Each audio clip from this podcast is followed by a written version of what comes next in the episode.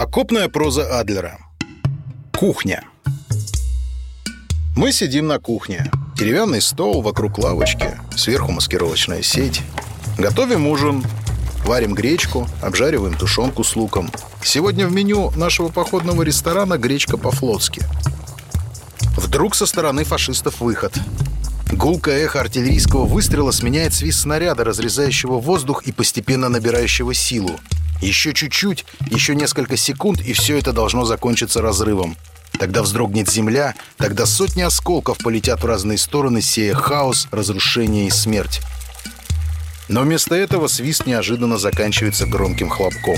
Будто бы кто-то шлепнул ладонью по водной глади. «Просрал», — комментирует Мирон.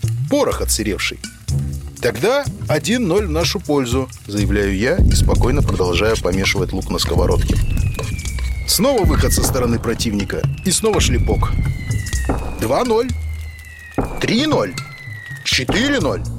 Фашисты почему-то не успокаиваются. Всем уже понятно, что попалась бракованная партия снарядов, услужливо предоставленная натовскими друзьями, но в своем глупом, фанатичном упрямстве враг продолжает долбить по нам безо всякого результата.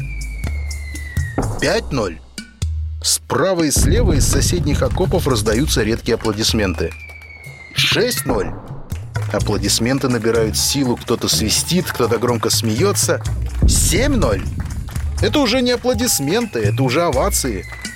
8-0. Над нашими окопами на участке фронта длиной в несколько километров стоит откровенный ржач. Он настолько задорный, настолько громкий, что мне начинает казаться, что смех российских солдат можно услышать и в Киеве. 9-0. Гречка сварена, обжаренный лук и тушенка добавляются в кастрюлю, раскидываем ужин по тарелкам. 10-0. А теперь по блиндажам, командую я. Чует мое сердце, сейчас начнется. И действительно, Следующий выход заканчивается не жалким шлепком, а громким разрывом. Но мы уже под землей и в руках дымящаяся каша. И мы до сих пор не можем успокоиться. Смех буквально разбирает нас. Неуважаемые фашисты! Большое спасибо, что дали спокойно приготовить ужин. С удовольствием налегаем на еду. Лица счастливые и довольные.